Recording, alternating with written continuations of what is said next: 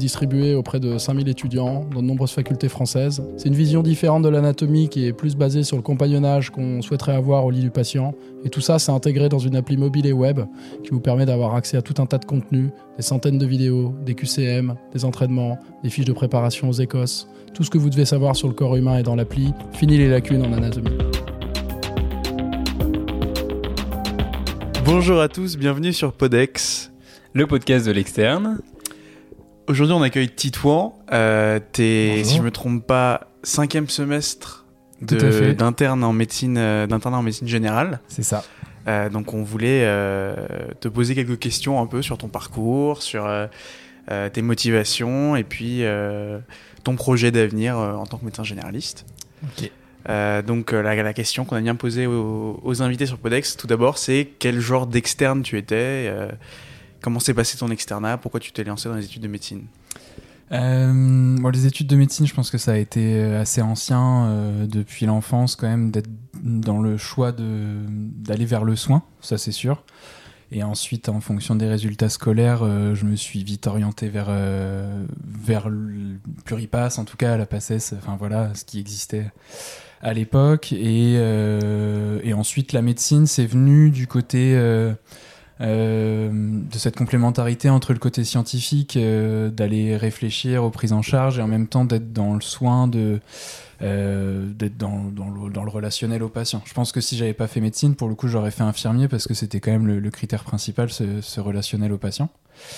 Euh, et puis les choses ont avancé. En tant qu'externe, euh, j'étais un peu allergique au CHU. Je pense que c'est un peu le, le, mot de mon externat. Enfin, vous m'avez connu un peu externe tous les deux d'ailleurs, parce que je les ai croisés. Ouais. Euh, j'ai beaucoup mieux aimé moi mes stages en périphérie, plutôt parce que ça nous donnait un peu plus d'importance. Moi, j'ai eu l'impression d'être moins fondu dans la masse. On était souvent seul ou en binôme euh, sur les stages de périph. Euh, on découvrait des, des pratiques un peu plus euh, terre à terre. C'est peut-être péjoratif, mais pas dans ma bouche. C'est-à-dire que j'étais face à des, médecins, des praticiens hospitaliers qui, qui allaient vraiment à l'essentiel de la pratique et qui qui faisait bah, la consultation, la visite le matin, qui s'occupait de l'interne, qui voilà, qui, qui faisait les transmissions avec les infirmières, et donc ça me parlait plus en tant que en tant que futur médecin, je, je voyais ça d'un œil un peu plus euh, simple que euh, de jongler entre à faire un cours à la fac à 13h, euh, puis mmh. avoir une consultation à 14h, puis une conférence à 18 puis peut-être un, un rendez-vous pour un futur congrès à 20h. Enfin voilà. Ça, je voyais des gens qui que, qui me permettait de me projeter un peu plus dans ma pratique future en périphérie, je pense. Ok. Et donc tu l'as rapidement évoqué, mais oui, c'est vrai qu'on s'est déjà croisé pendant ton externat. Et j'aimerais bien revenir un petit peu là-dessus, parce que là, tu as parlé de tes stages, de ton vécu, de ce que tu voyais un petit peu de la médecine, mais tu as quand même un bel engagement associatif euh, au tutorat euh, notamment. Ouais. Est-ce que tu peux nous parler un petit peu de cette époque euh, Comment est-ce que tu es rentré dans le tutorat Pardon. Et il me semblait que tu avais participé un petit peu au début, au lancement de l'assaut et à la genèse un petit peu de l'association et de l'idée. Alors, euh, un peu, un peu, c'était un peu avant moi quand même, parce que la, première année du tutorat euh, interprofessionnel tel qu'il existe à Angers, c'est-à-dire qui regroupe euh, sage-femme, euh, pharma et, et, médecine, puis maintenant kiné, dentaire et ergo, il, il s'est créé en fait au moment de ma première année à moi. Donc j'ai pas participé à, la genèse en elle-même, c'est-à-dire que moi j'ai été un des premiers adhérents à bénéficier du tutorat sur ces années-là. Euh, ensuite en deuxième année, euh, j'ai été euh, tuteur et j'ai participé à, l'organisation du, week-end tutorat, donc il y a un congrès organisé par les différentes associations, ANEMF, ANEP, ANESF, qui, qui regroupe tous les tutorats de France. Et c'est en troisième année, pour le coup, effectivement, là, j'ai fait vraiment partie du bureau de l'association qui m'a permis de, bah, de faire de, des super rencontres, de, de, transmettre des choses, de continuer à faire de la pédagogie, qui est quand même un des, un, un, une des choses qui m'anime le plus euh, pendant, pendant mes études, euh, qui m'a permis aussi d'apprendre tout bêtement bah, à parler en public, euh, à faire des présentations, euh, à gérer un budget, enfin voilà, des choses qui me serviront sûrement dans la vie de tous les jours. Euh, et puis euh, cette, euh, cet engagement associatif, bah, il m'a permis effectivement de faire des, ouais, des rencontres aussi d'étudiants, parce qu'en fait, euh, Baptiste, je t'ai connu en terminale, je pense, euh, au moment où tu es venu euh, dans un stage d'initiation qu'on a mis en place avec le tutorat, et puis Noah un peu plus tard. Je pense que je t'ai connu surtout hein, sur ma fin d'externat. Ouais, sur ton un de t'es- derniers stages en neurologie, ouais, on s'est croisés. mais ouais, le, le tutorat, ça a vraiment été fait partie de ma vie et ça fait toujours partie. hein. Au moins de loin, j'essaye de regarder un peu ce qui se passe et j'y garde toujours euh, un grand attachement. C'est peut-être proche aussi de ton sujet de thèse euh, dont on parlera peut-être un peu après. Ouais, Mais j'avais juste une, Ouais. une petite question. Ça veut dire qu'avant, il n'y avait pas de tutorat Enfin, c'était quoi? Alors avant, il y avait un tutorat qui était euh, géré surtout par la- le- l'association médecine, en fait. D'accord. Euh, initialement, il y avait des tuteurs de différentes filières, mais le grand, euh, le chapeau était vraiment euh, l'association médecine et euh, avec un budget commun avec l'association pharma quand même, mais c'était pas une entité à part entière. D'accord. Et donc, ce qui a posé quelques soucis, notamment au niveau de la gestion du budget, etc., dans des affaires un peu, euh, un peu compliquées. Mais en tout cas, voilà, la volonté, ça a vraiment été de s'émanciper de, de- des corporations en fait, qui existent à Angers pour créer une vraie association qui soit entièrement dédiée aux, aux étudiants de première année euh, et donc à partir de Pluripass aussi, puisque ça a coïncidé avec la réforme pour Angers. Et indépendante du coup de la partie, on va dire, festive, de, associative. euh, C'est un peu ça en, sous-titre, effectivement. En tout cas, voilà, au niveau budgétaire. hmm.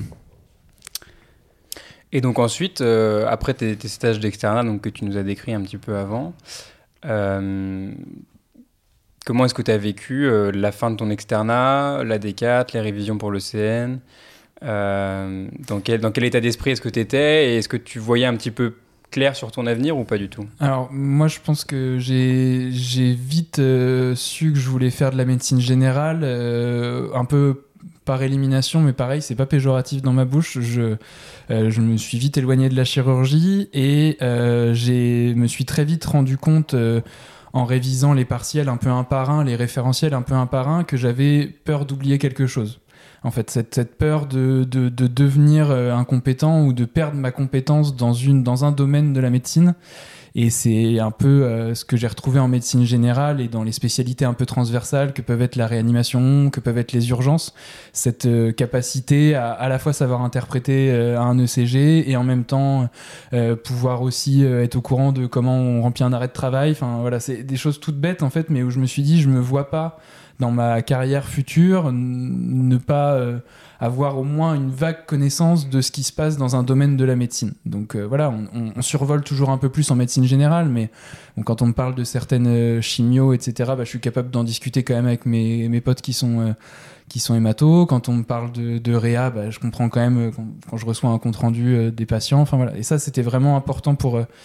pour mon choix de filière et donc j'ai compris assez vite que c'était la médecine générale. Et euh, ensuite on a eu le Covid nous quand même pendant notre externat qui a été une grosse part de, de notre externat puisqu'il est arrivé euh, en début de cinquième année. Et en fait euh, on n'a pas eu de cours à la fac euh, jusqu'à notre jusqu'à notre CN en fait les ECN ils ont été en présentiel mais on était masqués. Donc euh, donc on a perdu un peu ce ce côté euh, enseignement je pense pendant notre externat. On a un peu plus appris à faire entre nous euh, entre, entre externes, on était surtout en visio avec la fac, on avait peut-être un peu moins de liens que ce qui peut euh, réexister euh, maintenant, donc euh, il a été assez, les révisions ont été assez solitaires tout au long de ces deux années, mais sans pour autant que ce soit, ce soit une difficulté particulière, et puis j'étais quand même en colocation avec, avec une autre étudiante en médecine, donc on, voilà, on avait quand même des repères et on arrivait à, à se faire des retours chacun. Quoi. Et euh, l'internat, donc, est-ce que ça s'est un peu confirmé sur ta volonté là d'être un peu pluridisciplinaire et euh, d'englober un peu tout? Est-ce que tu peux nous raconter, c'était quoi au début de ton internat, dans tes souvenirs, les tes plus grosses difficultés, on va dire, pour t'adapter à ton nouveau rôle euh, à l'hôpital ou en stage? Le- les grosses difficultés, c'était de me mettre dans la position du décideur. Je pense que prendre des décisions, c'est quelque chose qu'on qu'on nous transmet pas assez en tant qu'externe, ou en tout cas, si nous on le fait pas dans notre tête au moment où euh, au moment où on va voir l'interne pour lui exposer un problème médical, en fait, et bah, personne va nous forcer à le faire, à nous dire bon bah là tu décides quel antibiotique tu mets, etc. En médecine générale, on a la chance que les, les compétences médicales qu'on nous demande, elles soient quand même euh, relativement abordable. Euh, donc ça permet de, au moins de prendre des décisions en connaissance de cause, mais vraiment la, la, capacité à décider et à affirmer quelque chose devant le patient, et surtout sur un temps assez court, puisque en médecine générale, on peut pas se permettre euh, en consultation de venir lui dire bah, écoutez, je vous rappelle euh, dans 4 heures ou je repasse dans votre chambre dans 4 heures pour vous dire ce que, ce que j'en pense après avoir regardé hmm. voilà, sur internet ou regardé des bouquins. Donc, donc il, faut, il faut prendre des décisions rapides, et ça, ça a été une difficulté. et puis l'autre difficulté, bah, ça a été la la gestion du temps quand même, hein, même si on nous laisse du temps et qu'on nous laisse faire des consultations plus longues quand on est en, premier semestre dans des stages qui se passent qui se passent bien, et bah, il faut quand même, euh, la plupart du temps, on n'a que 30 minutes, et bah, c'est, ça peut être assez simple pour une infection Covid, mais pour quand c'est un, examen du nourrisson, bah, ça prend facilement 35-40 minutes, et donc faut, faut accepter de savoir prendre du retard, faut accepter de prioriser les choses, accepter parfois de recentrer le patient aussi. Et ça, avec l'externat, c'est pareil, c'est quelque chose qu'on nous transmet moins, je pense. Euh, et ce côté pluridisciplinaire, par contre, il est resté, ça c'est sûr, le... même si c'est dur de se former à tout, parce que du coup, on a un peu besoin d'avoir un regard sur un peu tout ce qui se passe en médecine, au moins encore une fois de, savoir le survoler, euh, bah, ça reste hyper enrichissant en fait. J'ai vraiment euh, voilà, si un jour j'ai envie de relire un petit peu d'infectio, bah, je relis un peu d'infectio. Et le lendemain, si c'est de la cardio, bah, je relis de la cardio. Mais voilà, il a pas de, on n'est pas bloqué dans un sujet, dans un domaine, et ça, c'est quand même super, euh, super enrichissant. Et au niveau euh, pratico-pratique, du coup, l'internat, c'est une maquette où il y a au premier, la première année un semestre chez le praticien et un semestre aux urgences. C'est ça, c'est la phase socle. Ouais, c'est ça, exactement. Et ensuite, il y a. Ensuite, il y a quatre stages. et donc là, en tout cas maintenant, puisqu'il va y avoir une quatrième année. Euh, mais si on parle vraiment de la phase d'approfondissement pur, euh, il y a quatre stages. Il y a un stage de médecine adulte qui est assez large, hein, qui peut aller de la gériatrie à un soin de suite, euh, à un service de médecine polyvalente ou de médecine interne. Un stage libre qui, pour le coup, voilà, comme son nom l'indique, nous permet de, de, découvrir un peu d'autres domaines. ensuite, il y a un stage de gynécologie et pédiatrie pour Angers et en fait, dans d'autres facs, justement, c'est là que ça change. Il y a euh, le stage de gynécologie et le stage de pédiatrie sur six mois, et donc le stage libre, du coup, euh, est écarté. Euh, et le dernier stage ou l'avant-dernier stage, c'est ce qu'on appelle le, le SASPAS, c'est le stage en, autonomie supervisée en soins primaires, qui est en fait euh, un stage où on est vraiment pour le coup seul face au patient. Le médecin senior qu'on a en libéral est, est pas tenu d'être sur place, il est simplement disponible par téléphone et les débriefings se font soit en fin de journée, soit en fin de demi-journée selon la volonté du médecin. Mais là, voilà, on est censé euh, tenir un planning un peu plus, euh, on est censé faire la comptabilité en fin de journée. C'est vraiment, euh, c'est un peu le, le saut dans le vide, mais en même temps tout en restant interne, avec le statut d'interne.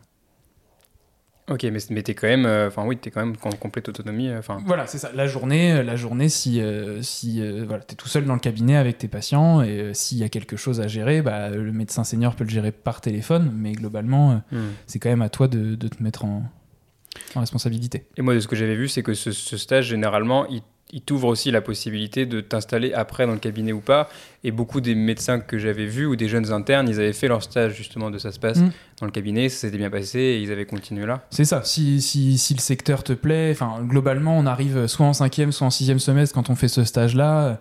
On a quand même une vague idée normalement de la localisation euh, ou du territoire où on a envie de s'installer ou en tout cas de l'exercice qu'on a envie d'avoir. Et du coup, euh, bah, ça peut être une vraie porte d'entrée parce qu'en fait, la transition, elle est toute faite après. Euh, pour une installation, on connaît déjà le local, on connaît déjà le logiciel, on connaît déjà les personnes qui nous entourent. Le médecin a confiance en nous, donc on peut s'associer assez facilement parce qu'on sait comment il bosse et on sait comment lui sait comment on bosse. Donc oui, c'est la transition est en douceur. Et c'est ce que tu disais. Moi, je pense, enfin, j'imaginais, voilà, quand tu fais ton internat de médecine générale, tu choisis ta ville, euh, tu t'installes, tu fais ton internat, et puis après, bon, bah, tu peux toujours bouger, ce qui est, vrai. Mais toi, tu nous avais dit quand même, et j'avais pas pensé que finalement, bah, pendant ces trois années, bientôt quatre d'internat, bah, tu te crées un peu un réseau, euh, même avec les autres internes que tu rencontres qui vont s'installer en tant que spécialistes, et que finalement, bah, faut aussi bien choisir sa ville parce que tu, vaut mieux, enfin c'est pas qu'il vaut mieux y rester, mais tu vas, tu vas te créer tout un réseau euh, professionnel et euh, Ouais. ah, ouais. C'est c'est un, c'est un deuxième saut dans le vide en fait. Si on rechange de région euh, après le après l'internat, euh, le premier saut dans le vide, c'est vraiment de passer de l'externat à l'internat. Ça c'est quand même celui qui est majeur. hein. Mais mais effectivement en fait, bah, par le biais des, des internats, des soirées, des stages, des choses comme ça, bah, on va rencontrer des ophtalmos, on va rencontrer des dermatos, on va rencontrer des pneumologues et donc bah, ça nous fait un, un- des numéros de téléphone à la fois pour le côté informel et en même temps le jour où on a besoin d'adresser un patient, bah, c'est tout de suite plus facile. Les cours à la fac aussi sont vachement euh, orientés là-dessus. hein. En fait, euh, les, professionnels qui viennent nous faire des cours, bah, ils viennent d'Angers, ou ils viennent de Laval, ou ils viennent du Mans pour, euh, notre fac. Et donc, bah, globalement, ils nous présentent le réseau de soins palliatifs en Sarthe, ou le réseau de soins palliatifs en, Maine-et-Loire. Donc, certes, il y a des généralités, mais il y a quand même toujours des spécificités territoriales. Et donc, c'est pas, c'est pas complètement du 100%. On n'est pas obligé de s'installer dans le territoire, mais c'est vrai que c'est beaucoup plus facile une fois que, une fois qu'on a trouvé une ville de, de s'y implanter. ouais. Et du coup, toi, tu disais que tu faisais beaucoup de stages euh, enfin, en périphérie, bien sûr, parce que c'est aussi le rôle de la médecine générale. Et à Cholet, notamment, Mhm. c'était un choix et c'est. Alors c'était un choix un peu euh, ma co- enfin, par euh, ma conjointe aussi qui a eu un, un travail là-bas elle pendant mon externat donc pendant ce temps-là moi j'habitais encore à Angers et je faisais quelques stages en périphérie à Cholet et puis ensuite ouais moi j'ai vraiment choisi de vouloir faire tous mes stages en, périphérie, en tout cas le plus possible. Et de toute façon, la fac nous oriente aussi vers ça. Il y a de moins en moins de place au CHU euh, pour les stages de médecine adulte ou les stages libres euh, dont je parlais. Euh, et donc ça m'a permis de trouver un hôpital à taille humaine en fait où faire mes stages. Il y avait les, praticiens libéraux du secteur qui me permettaient de faire aussi les stages de médecine ambulatoire dans le secteur et surtout ça m'a permis de pas avoir à, déménager tous les six mois. Ça, quand on est célibataire ou qu'on n'a pas trop d'attaches, c'est quelque chose que que j'aurais pu tout à fait envisager, mais là. euh, voilà, d'avoir euh, d'avoir à, déménager tous les six mois, à pas savoir où on va habiter euh, un mois après, parce qu'en fait les choix de stage, ils se font le 1er avril et le 1er octobre pour un changement au 1er mai, au 1er novembre. Donc en fait, c'est tout bête, mais même un rendez-vous chez le dentiste, en fait, on sait jamais vraiment si on va pouvoir le, positionner. Il y a des choses plus graves dans la vie, mais globalement, ça, ça donne cette incertitude et ça permet pas forcément de faire des grands projets. Euh, Des, des collègues de la promotion qui ont fait des enfants, des choses comme ça. Enfin, moi, ça me ça me paraît euh, là ça me terrifie hein, que je me dis euh, je me dis bah voilà ça se trouve euh, dans six mois je me retrouve euh, à 150 km de chez moi par le hasard des choix de stage euh, et, et du coup bah après il faut rentrer il faut changer d'appartement faut faut se retrouver une organisation quotidienne en fait tous les six mois Et donc toi, au final, tu te, tu te vois rester dans la région, euh, autour de Cholet. euh, c'est un territoire qui te qui t'anime, que tu trouves dynamique et. Et bah pas forcément, ça Ouais. pas forcément à voir avec Cholet, mais euh, moi je m'étais toujours mis en tête de, de déménager. J'ai fait un contrat d'engagement de service public, mais vous en aviez déjà parlé, je crois, dans un autre podcast. Donc ce qui fait que, en tout cas, l'internat devait se faire forcément dans la ville où j'ai candidaté, donc devait se faire à Angers. Mais ensuite, la liste d'installation dans, en zone sous-dense est nationale.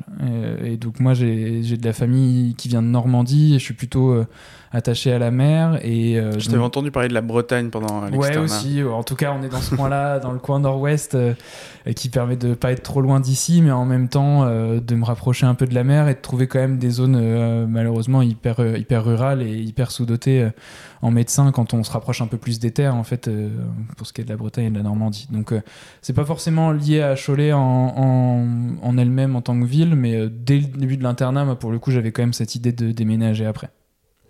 Et du coup, la liste, tu dis la liste nationale des zones sous-denses, elle est restrictive, euh, restrictive ou? Bah, moi, j'ai pas l'impression. Alors après, euh, moi, je suis pas le mieux placé parce que je pense que le contrat d'engagement de service public, effectivement, euh, c'est tout bénéfique euh, pour moi parce que, bah, en fait, quand on regarde les, les zones, elles sont disponibles, elles sont publiques sur les sites des, des agences régionales de santé. Ça s'appelle les zonages médecins, qui sont en fait des PDF qui sont réactualisés tous les 4 à 5 ans en fonction des régions. Euh, en fait, quand on regarde, dès qu'on s'éloigne de à, après à peu près 25-30 minutes d'une ville de plus de 100 000 habitants, globalement, on est sur une zone soit sous-dense, soit très sous-dense. Et donc, dans ces deux cas-là, on, peut s'installer. Alors après, bah, je, voilà, je, sais que 25 minutes, ça peut déjà faire peur à certaines personnes et qu'il y en a qui ont envie de faire de la médecine de ville, mais, euh, mais euh, j'ai pas l'impression que son soit très restrictif. En tout cas, ça permet toujours de se dire que bah, son conjoint va trouver un emploi. Enfin voilà, si on, si on, se, on se trouve. Moi, ma copine, elle est, elle est graphiste. euh, je sais qu'elle bossera probablement pas euh, en plein milieu du Cotentin euh, ou, ou à Carré. Quoi. Je pense qu'il y aura pas beaucoup de boulot. Mais bon, bah, peut-être qu'elle peut trouver un boulot à Rennes. Et puis, au final, si on fait euh, 10 ou 20 minutes chacun dans un sens ou dans l'autre, on arrive à trouver notre bonheur et, et un boulot. Quoi. Et donc, tant qu'on est sur la fin de l'in- de l'internat, euh, est-ce que tu peux nous parler un petit peu de la quatrième année de médecine générale, dont on a pas mal entendu parler il y a quelques mois, euh, pour laquelle tu ne seras pas concerné Ouais, c'est à partir de cette euh, promotion qui est rentrée Ouais. en novembre. Qu'est-ce que t'en penses, toi, déjà? Sur le principe, euh, alors sur le principe de faire plus long, euh, je Parce que c'est l'internat le plus court, la médecine Ouais, générale. C'est trois ans. Sur, le principe de faire plus long, je parle vraiment qu'en mon nom, euh, j'aurais pas été contre. Euh, je pense qu'il y a des stages libres euh, que je vais peut-être être frustré de pas avoir fait, euh, ou des stages de médecine adulte que je vais pas avoir fait. Euh, j'aurais pas fait de diabétologie, j'aurais pas fait de cardiologie, c'est- j'aurais pas fait de pneumologie. C'est des stages qu'on peut imaginer en tant que médecin généraliste euh, trouver utiles. Euh, donc 4 ans, ben, pourquoi pas si ça avait servi à ça. Là, actuellement, moi j'ai vraiment l'impression que c'est des ça se passe euh, répétés en fait. C'est-à-dire que euh, on a déjà ce stage d'autonomisation qui est déjà dans une autonomisation majeure parce que en fait ça ressemblait déjà à ce qu'était un docteur junior avant. On était quand même tout seul avec, euh, avec une patientèle de, de 20 ou 30 patients. En pratique, c'est ce que font les docteurs juniors actuellement dans un service de périphérie ou au CHU. Donc si, si la volonté c'est simplement de nous faire faire trois fois ça, je trouve qu'il n'y a pas forcément de plus-value, c'est sûr. Euh, mais sur la durée en elle-même, euh, bah, par intérêt scientifique et pédagogique, je pense que si on m'avait proposé de faire un autre stage, euh, je pense que j'aurais pris. Après, c'est peut-être à évoluer. Le... Enfin, par exemple, pour nous, je pense, euh, le temps qu'on y arrive, peut-être que ça, ils vont pas faire ces trois stages de ça, se passe. ouais. Il y a la aura, possibilité, euh, a priori, maintenant. Enfin, il y aurait la possibilité de faire un stage hospitalier, je crois, parmi Mm. ces deux stages, euh, ces deux stages aussi. Donc, euh, globalement, peut-être que voilà, les, les gens trouveront leur bonheur. hein, c'est tout ce que je souhaite, parce que bon, bah, voilà, globalement, il y a, il y a des choses à apprendre quand on sort de trois ans d'internat de médecine générale. On n'est pas médecin généraliste, ça c'est sûr. Mais c'est d'arriver à trouver ces choses à apprendre dans cette quatrième année qui va être le plus difficile et d'en tirer le meilleur parti. Ouais. Mais euh, il me semble que quand même l'objectif, c'était quand même aussi d'avoir euh, des, des- des internes, enfin des médecins qui ont le statut d'interne et qui peuvent faire, enfin qui peuvent fournir le travail d'un médecin euh, pour soi-disant améliorer le Mm. problème des déserts médicaux, etc. Est-ce que tu penses que c'est une bonne solution? Sinon, est-ce que, enfin, quelle est, quelle est, à ton avis, une solution pour rendre les déserts médicaux plus attractifs aux médecins? Là, on rentre de toute façon sur le statut du docteur junior d'une manière globale. hein. Le docteur junior, euh, il peut prescrire, il est, il aisé. euh, donc, euh, dans, toutes les spécialités, malheureusement, le problème se posait déjà. Et maintenant, il se pose pour la médecine générale. Et il s'avère que nous, effectivement, on a cette, cette capacité à faire de l'ambulatoire qui fait qu'on va probablement aller solutionner de manière très temporaire des problèmes pour six mois. Je pense que voilà, vous en aviez déjà parlé au moment du CESP aussi dans, dans, votre podcast. J'ai pas forcément de, de raison de penser que ça va attirer les gens euh, vers, euh, vers ces zones sous-denses. Il y a, y a des thèses qui ont été faites, et notamment une dernière là, qui avait été présentée euh, à Angers sur ce qui pouvait motiver les médecins, en l'occurrence, à s'installer, notamment en, Sarthe, puisque c'était le sujet d'étude de la thèse. Et en fait, ce qui revenait, c'était quand même vraiment les conditions d'accueil en stage. Donc, au-delà de, refaire une quatrième année, en fait, ce qui comptait, c'était le stage ambulatoire, c'était le SASPAS, comme tu disais tout à l'heure, qui peut être une transition parfaite pour s'installer. Et ce qui revenait, bah, c'était d'avoir la, présence d'un secrétariat médical physique, d'avoir des locaux euh, euh, modernes, d'avoir une équipe jeune, euh, dynamique, qui propose des choses, d'être plutôt sur un, statut pluridisciplinaire ou pluriprofessionnel. Tout ça, en fait, ça, ça participait à l'installation plus que la, la région en elle-même. En fait, quand on, quand on se sent bien quelque part, c'est avant tout parce que euh, on est bien au travail, parce qu'en fait, on y passe quand même 10 heures par jour en tant que médecin généraliste. Donc forcément, il y a d'autres contraintes, mais une des contraintes principales, c'était effectivement d'être bien accueilli. Donc déjà réformer l'accueil des stages et les améliorer pour que euh, à chaque fois ça se passe bien, euh, ça, c'est une des pistes et une des solutions que, que j'ai à proposer. Quoi. Quelque chose que j'avais lu, c'était, euh, je sais plus où j'avais lu, qui dis- quelque chose qui disait, euh, finalement, si donc les médecins veulent pas qu'on leur impose l'installation, mais si on disait par exemple, bah, dans une zone, un centre-ville où il y a déjà une offre de médecine générale satisfaisante, on va, on va juste tout simplement pas, ne pas conventionner le médecin à son installation. C'est-à-dire que l'assurance maladie dit, écoutez, dans cette zone, il n'y a pas besoin, Donc on vous conventionne pas. Qu'est-ce que tu penses de ça? Est-ce que ça, tu penses que ça pourrait aider euh, Ça- le souci, ça- euh, Je pense que ça pourrait faire réfléchir. Encore une fois, euh, je pense que le, si, on, si les gens se rendaient compte de ce qu'est vraiment une zone sous-dense actuellement, ils se rendraient compte que c'est pas si restrictif que ça et que ça leur ferait peut-être faire 10 km de plus euh, pour s'installer. Après, encore une fois, je suis vraiment pas le mieux placé pour en parler parce que moi, je suis très médecine rurale et ça me dérangera pas de m'installer là-bas et j'ai bien conscience qu'il y a des gens pour qui ça représente une contrainte. Euh, mais effectivement, enfin en tout cas, ce genre de prise de conscience dans, l'accompagnement à l'installation, euh, il pourrait aider, euh, que ce soit coercitif ou pas. Globalement, là, quand on s'installe quelque part, on peut n'avoir que très peu de contact avec l'agence régionale de santé. Moi, j'ai quand même un contrat avec eux, avec le CESP. Euh, j'ai toujours pas eu d'échange avec eux, alors que dans six mois, enfin dans neuf mois, je suis, euh, je suis médecin. Donc, euh, donc je pense que c'est là-dessus en fait que, qui pourrait, que ça pourrait euh, être amélioré. C'est vraiment dans le côté. Bah, euh, où est-ce que vous pensez vous installer? Ah, mais si vous savez que si vous installez là, bah, globalement, il y a déjà assez de médecins. Si vous vous Hmm. installez 10 km plus loin, vous vous rendez compte que d'un point de vue financier, matériel, ça change pas grand-chose. Par contre, Hmm. nous, on peut vous apporter des aides. En plus, bah, voilà, vous avez une patientèle qui est, euh, qui est déjà trouvée. Vous avez un médecin qui part à la retraite. Tout ça, en fait, il y a, il y a très peu de... hum, en de- amont d'accompagnement, vraiment ouais, sur. euh, c'est ça. En tout cas, des pouvoirs publics. Je pense que euh, l'Union des médecins libéraux, notamment, euh, en tout cas, c'est vers eux que l'Agence régionale de santé m'a orienté. Eux doivent avoir un petit peu plus de regard là-dessus, mais en fait, c'est un peu aussi pour moi le rôle de- des ARS, des, ag- des agences régionales, de d'avoir un, un- un recul global sur la quantité et la qualité de médecins, parce qu'aussi il y a des médecins qui bossent plus que d'autres, etc. Et de pouvoir dire euh, je suis perdu, je sais pas trop où m'installer, mais euh, j'aurais envie de tracer un cercle de 50 km autour d'Angers pour m'installer. Hmm. Euh, où est-ce que ce serait le plus pertinent Euh, Et ça, ça devrait pour moi faire partie de leurs prérogatives. Et surtout que les listes d'internes qui vont s'installer sont quand même assez faciles à trouver, puisque globalement on est, c'est publié au journal officiel et que euh, toutes les promos évoluent très peu en tant qu'interne. Quoi. Pour rester un petit peu autour des mêmes problématiques, euh, pour en avoir discuté un petit peu en stage avec des médecins du coup qui ne sont pas médecins généralistes à l'hôpital, euh, ils disent que euh, c'est vachement courageux de faire ce choix aujourd'hui de, devenir médecin généraliste. Et ils disent euh, faites attention quand même et réfléchissez-y bien parce que euh, c'est pas évident quand même au quotidien. Et il y a beaucoup de, enfin il y a beaucoup de difficultés aussi. Et eux, ils ont des échos pas mal. Et, et ils renvoient aussi cette image de la médecine générale comme une médecine un petit peu difficile où on a peut-être du mal à s'y retrouver aussi financièrement. Euh, comment est-ce que toi t'envisages ça et qu'est-ce que t'en penses? C'est pareil, ça, ça fait partie de, de mon internat. L'externat, ça a été un peu marqué par le Covid. L'internat, ça a été marqué euh, par les négociations conventionnelles, en fait, qu'on qu'on débutait un petit peu en 2021, les, les grèves de médecins qui se sont multipliées là au cours des, des dernières années, au moment où en fait il a fallu revaloriser euh, euh, la consultation, qui est à 25, qui était à 25 euros, pour lequel les médecins réclamaient au moins 30 euros et qui au final, la suite à un arbitrage, a été revalorisé à 26,50 actuellement. Et je crois que les négociations ont, ont reprise et donc tout ça, bah, ça a impacté forcément nos discussions. hein. Quand, on est, quand on est en stage en médecine ambulatoire, euh, on est euh, toute la journée, on mange avec le médecin, on fait les pauses avec le médecin avec qui on est, donc forcément ça, ça vient dans la discussion. Et, euh, et euh, financièrement, j'ai jamais rencontré de médecin dans la précarité. Ça, faut vraiment que tout le monde se sorte cette image de la tête et je pense que ça peut que nous desservir de, de, renvoyer cette image-là.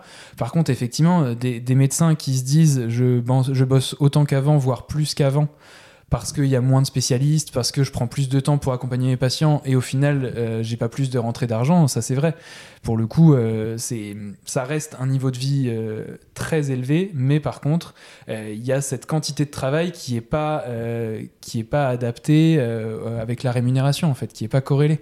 Euh, parce que bah, globalement, le travail du médecin généraliste, il s'amplifie de plus en plus. On devient psychiatre parce que la psychiatrie devient compliquée, donc on, se met à prescrire des traitements de la bipolarité qu'on prescrivait peut-être pas il y a 10 ans. Euh, on devient, euh, bah, on devient gériatre de plus en plus parce que la population vieillit, ça c'est sûr. On a, besoin d'adresser, mais en fait, si l'adressage est six mois plus tard, bah, il faut quand même arriver à gérer un petit peu euh, le patient qui est diabétique, déséquilibré pendant ce temps-là. Donc ouais, la médecine générale, elle devient plus dure probablement euh, en termes d'implication euh, médicale, plus intéressante du coup. Moi, je pense aussi, c'est la manière de voir le verre à moitié plein. Euh, par contre, c'est vrai que je pense que si si on me repose la question aujourd'hui de, faire du libéral par rapport à quand j'ai commencé l'internat, m'installer en libéral actuellement tout de suite, là mon oui est moins ferme et définitif. Il y a les avantages de l'hospitalier, il y a les avantages du salariat qui, qui sont aussi très intéressant dans la vie de tous les jours. Et voilà, me retrouver finalement à 20h30 à faire ma compta après avoir rappelé trois patients parce que leur biologie était catastrophique, bah, c'est assez à prendre en compte, encore plus. Actuellement, je pense qu'au début de mon interne, je me rends compte. Mais c'est ce que tu disais un petit peu aussi par rapport au volume horaire et à la charge de travail.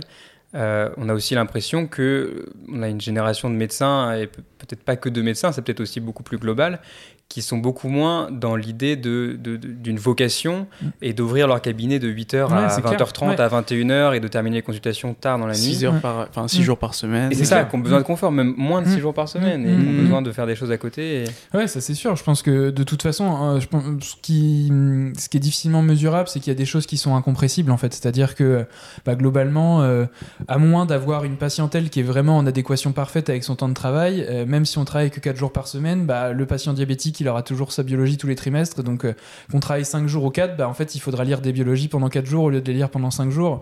Euh, le, courrier de, de, préconsultation qu'on va écrire, bah, si on pouvait l'écrire le cinquième jour, le jour où on a un patient qui n'est pas venu, bah, il va falloir l'écrire dans ces 4 jours-là aussi. Donc, certes, on a, on a un jour de repos en plus qui nous permet de bah, de, souffler, de, voir d'autres choses, parce que globalement, maintenant, les 4 jours sont quand même acquis pour la, nouvelle génération, c'est quand même vraiment vers ça qu'on tend. Mais euh, mais il y a des choses qui sont vraiment incompressibles dans le métier de médecin généraliste qui font que bah, les journées, probablement, se rallongent un petit peu quand même, même si euh, elles sont plus courtes qu'avant, ça c'est sûr. Et justement, si euh, on se met tous, par exemple, à faire 4 jours par semaine, voilà, mmh. c'est un peu les nouveaux standards mmh, qu'on définit peut-être qu'on va pouvoir se faire remplacer, mais donc ça veut dire qu'on va être plus pour travailler autant, on va dire, que des médecins actuellement. Mm. Donc effectivement, on est en train de former de plus en plus de médecins. Dans les dix années à venir, il y aura plus de médecins. Euh, mais en fait, l'offre de soins, elle va pas non plus s'agrandir finalement. Non, il faudra déjà qu'elle revienne à un niveau à peu près satisfaisant, mais c'est sûr qu'il va falloir, euh, il va falloir trouver d'autres solutions. Il faudra trouver des solutions sur des consultations qui sont peut-être pas euh, forcément utiles. Est-ce que ça va passer par les infirmiers en pratique avancée, par exemple par les infirmiers en pratique avancée, ça passe déjà par le pharmacien pour certaines prescriptions, ça passe probablement par euh, peut-être moins de certificats médicaux d'aptitude sportive, ça peut passer par euh, des, des, des, des, arrêts de travail qui se font sur le mode déclaratif. En fait, il y, y, a certains pays où en dessous de trois jours, en fait, l'arrêt de travail a pas besoin d'être constaté par un médecin, pas besoin d'être signé par un médecin, et on peut juste appeler son employeur et dire voilà, je viendrai pas aujourd'hui, j'ai un rhume euh, et je peux pas travailler. Euh, libre à la Sécu après d'aller contrôler en fait. Mais euh, là actuellement, c'est des, des, consultations qui sont pas très contraignantes sur le plan. neurologique. Hein. Nous, ça nous prend pas beaucoup de, de, temps de cerveau, mais par contre, ça nous prend du temps médical et du temps de consultation en moins, ça c'est sûr. Donc peut-être que si l'offre de soins augmente pas, il faudra plutôt passer par diminuer le besoin de soins, ça c'est sûr, hmm. et diminuer les besoins de soins qui sont non, non indispensables, ça c'est clair.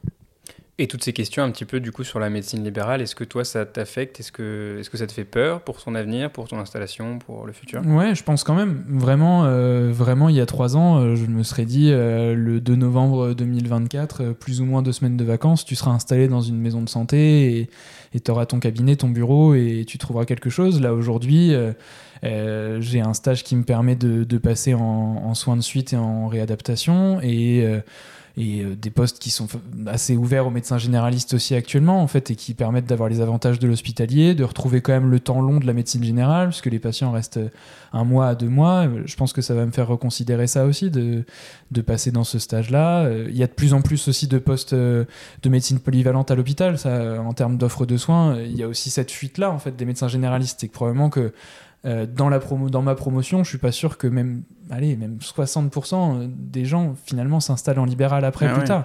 Les, les, les, hôpitaux périphériques que, que, je connais un peu ont plutôt vocation à créer des grands services de médecine polyvalente gérés par des médecins gériatres ou généralistes, avec ensuite euh, des avis spécialistes qui viennent, qui viennent dans la journée. S'il y a trois patients de gastro euh, ou qui relèvent de la gastroentérologie, bah, le gastroentérologue il fait ses consultes le matin, ses coloscopies, et à 17h le médecin généraliste il l'appelle et il fait le point avec lui pour ce qui a vraiment attrait à la gastroentérologie.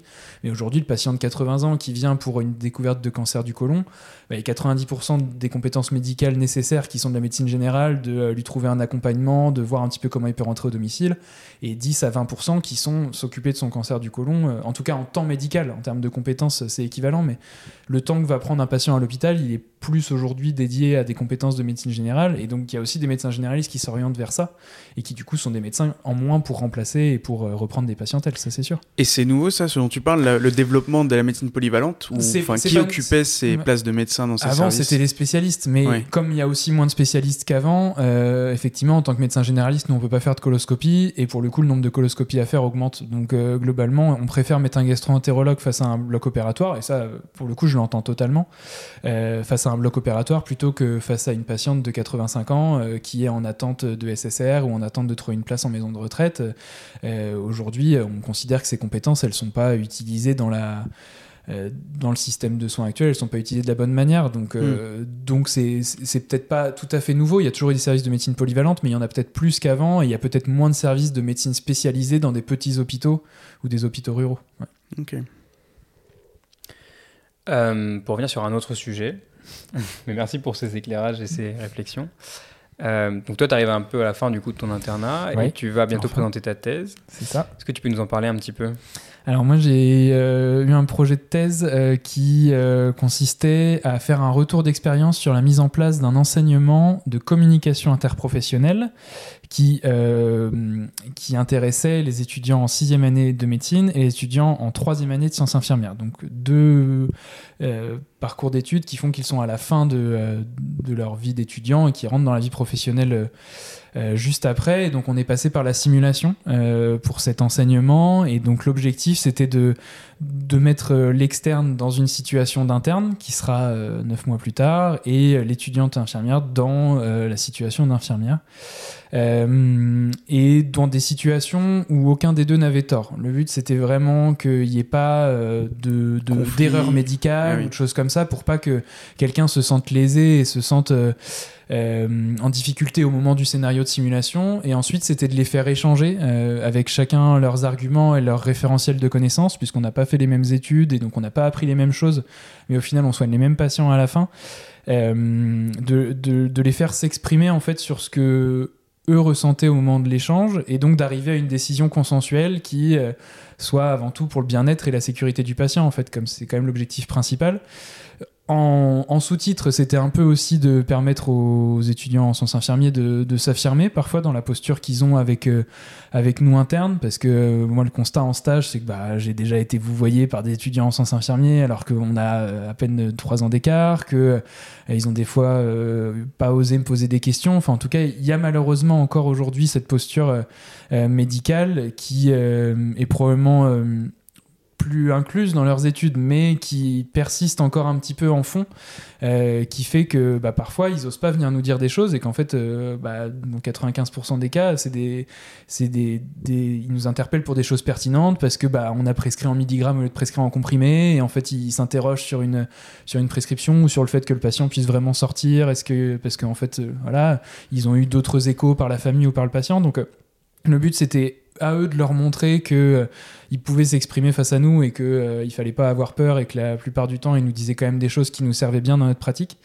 Et à l'inverse, c'était de montrer à l'interne aussi ou au futur interne que euh, bah, il allait prendre des décisions dans sa tête, que ça c'était déjà compliqué et que c'était déjà une première étape, et qu'ensuite il allait falloir les expliquer au reste de l'équipe de soins, et que ça c'était encore l'étape d'après, parce que ce qui paraît, ce qui peut paraître clair dans notre tête, n'est pas toujours dans le dans la tête de l'équipe de soins et donc d'arriver à expliquer sa décision, à expliquer pourquoi on a pris celle-ci euh, et accepter d'avoir des retours et de parfois du coup accepter de s'être trompé et de se dire bah, je remets en question ce que je viens de décider parce que l'équipe euh, me suit pas là-dessus.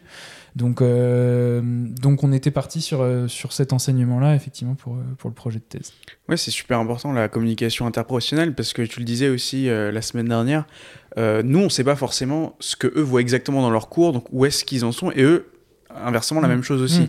Donc c'est vrai que parfois on ne sait pas vraiment euh, si on parle de la même chose, si on est sur la même longueur d'onde. C'est ça. Là, l'exemple qu'on a pris qui était le plus simple euh, pour, pour les scénarios et qui m'a moi le plus parlé, c'est euh, l'exemple de la contention physique et chimique. des patients agités, soit en psychiatrie, soit en gériatrie. Globalement, nous, tout notre, tout notre externat, tous les cours, c'est bah voilà, il faut d'abord une contention chimique, puis une contention physique vraiment en dernier recours qui doit être réévaluée très régulièrement parce que voilà, c'est effectivement éthiquement, ça pose vraiment question et, et c'est tout à fait, tout à fait normal. mais du point de vue de l'infirmière, il y a aussi ce questionnement éthique, mais il y a aussi le questionnement de bah, du coup, si le patient il n'est pas contenu, bah, il va être dans ma salle de soins, c'est moi qui vais devoir l'occuper de 18h à 21h quand l'externe va être parti.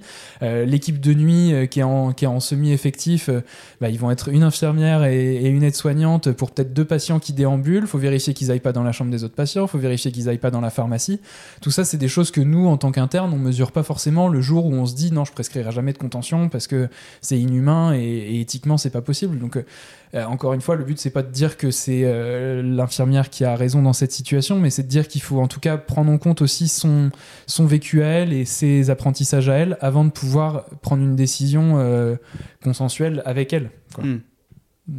Et ça, c'est un sujet de thèse que, que tu as choisi que tu... Comment est-ce que ça se passe pour... Euh, Alors, en médecine générale, c'est un autre avantage qu'on a, c'est que les sujets de thèse sont quand même assez libres. Il euh, faut savoir que les, internes de spécialité vous diront peut-être qu'il y a des sujets qui sont semi-imposés, c'est-à-dire que globalement, les services ont des grandes euh, prérogatives ou ont des grands sujets de recherche. En gynéco, ça peut être l'endométriose, notamment pour, pour le CHU d'Angers, les tests salivaires de l'endométriose. Donc, globalement, les internes vont être un peu orientés vers euh, l'idée d'aller faire une thèse qui a un rapport avec ça, ou en tout cas qui a un rapport avec un sujet de recherche d'un des maîtres de conférence ou d'un des professeurs d'université qui, qui est dans le service.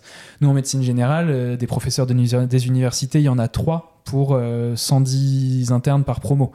Euh, il y a des sujets de recherche au département de médecine générale euh, très intéressants, mais tous les internes ne peuvent pas se mettre sur ces sujets de recherche. Et donc on a, on a une assez grande liberté sur notre sujet de thèse. Et, moi je suis reparti un peu de, de mon expérience au tutorat qui faisait que j'avais envie de repartir sur de la pédagogie et de l'enseignement. J'avais envie de repartir sur de l'interprofessionnalité. Ça aurait tout aussi bien pu être un enseignement interprofessionnel euh, médecine pharma ou médecine sage-femme, euh, médecine kiné. Euh, mais cette situation médecin-infirmier, c'était celle qui, qui existait le plus dans la littérature et c'est celle qui nous paraissait la plus simple à mettre en place. Et donc ensuite, moi, j'ai simplement euh, euh, envoyé un mail au, doyen, au professeur Leroll, euh, que je sais intéressé par la pédagogie, pour lui demander qui pouvait être intéressé par ça à la fac. Et il m'a orienté vers ma directrice de thèse, qui elle avait déjà un pied dans l'institut de formation en soins infirmiers, puisqu'elle elle s'occupait avec les cadres infirmiers de remettre en, forme la, la licence en sciences infirmières actuellement. J'ai une petite question. Est-ce que tu as déjà été euh, face à une situation ou à un contexte euh, euh, précis qui t'a fait remettre en cause ton choix de, comment dire, de, de travailler dans la santé, d'être médecin finalement? Je pense pas. Je pense que j'ai plutôt été intéressé par d'autres choses et donc ça aurait pu me faire m'orienter vers d'autres choses. Je pense à l'histoire, je pense au droit, mais ça c'était plutôt assez tôt dans nos études ou au moment où c'était encore pour moi pas trop, pas très intéressant ce qu'on faisait en première année, en deuxième année. Euh, j'ai euh, c'était peut-être pas forcément très classique, mais euh, moi pendant ma première année, j'ai surtout travaillé avec des étudiants en droit parce que c'était des copains du lycée. Donc en fait, bah, quand j'écoutais leurs cours, ça me paraissait tout de suite un peu plus, un peu plus concret, un peu plus intéressant que ce qu'on faisait, parce qu'en fait, je pense que globalement, quand on a l'esprit scientifique, qu'on a l'esprit de découverte, euh, n'importe quelle première année de licence, euh, on peut trouver des cours intéressants. Hein. On m'aurait mis en psycho, j'aurais écouté. On m'aurait mis en histoire, j'aurais écouté. Donc, euh, pas forcément remettre en question le travail dans la santé, mais par contre, trouver d'autres d'autres centres d'intérêt, clairement, qui auraient pu prendre le pas à un moment, ça c'est clair. Et du coup, est-ce que tu as des centres d'intérêt qui, qui sont apparus ou que tu gardes depuis jeune, que tu comptes développer en tant que, en tant que, futur médecin? Comment est-ce que tu comptes euh, gérer ton temps? Est-ce que tu penses que ça c'est possible pour un médecin de développer des centres d'intérêt aussi à côté? Pour le coup, oui, d'autant plus en médecine générale où quand même on fait, on fait notre emploi du temps un peu comme on veut. Euh, je pense qu'il y a, la possibilité de, d'en faire de l'associatif derrière. Moi, je sais que j'adore, euh, lire, donc voilà, m'intéresser à ça, voir éventuellement pour aussi transmettre euh, ce, goût de la lecture euh, dans, des petites villes où des, ça, pourrait, ça pourrait être un, intérêt. Euh, après, globalement, dans tous les cas, on peut, trouver, on peut trouver quelque chose et on a toujours le temps de le faire. J'adore faire du sport aussi, courir, donc... Donc tout ça, on peut, on peut vraiment s'y mettre et on peut se donner les moyens de, de le faire en médecine générale, ça c'est sûr. Et puis l'enseignement quand même aussi. Je pense que la médecine générale, c'est un des moyens les plus simples d'aller vers, vers l'enseignement parce qu'on peut tous devenir maître de stage universitaire, ce qui n'est pas forcément donné à tout le monde euh, à l'hôpital. Donc, euh, donc C'est quelque chose que tu dois faire plus tard ou d'un moment quand T'es tu pas, ob- seras. ouais, t'es pas obligé, mais, Ouais. voilà. mais moi, c'est vrai que c'est quelque chose que. En tout cas, c'était le moyen pour moi le plus simple, sans aller vers une carrière universitaire, d'accueillir un étudiant et de lui transmettre des choses. Mais il aura beaucoup de chance. C'est gentil, j'espère pour lui. On arrive à, à la fin, je pense, de notre échange. Merci beaucoup, euh, Merci à vous. On aime bien quand même demander aux invités aussi à la fin s'ils ont une petite recommandation culturelle, un livre, un film, une musique à partager avec euh, les auditeurs. Ouais, là en ce moment, je suis sur. euh, je regarde la série Fargo, euh, qui est euh, tirée d'un film des frères Cohen des années 90, qui était déjà excellent et très très court, parce que moi j'ai du mal avec les films qui durent, qui durent 3 heures. En tout cas, j'ai pas un temps de concentration qui me le permette. Donc ce film-là, déjà, dure, dure 1h20. euh, ça.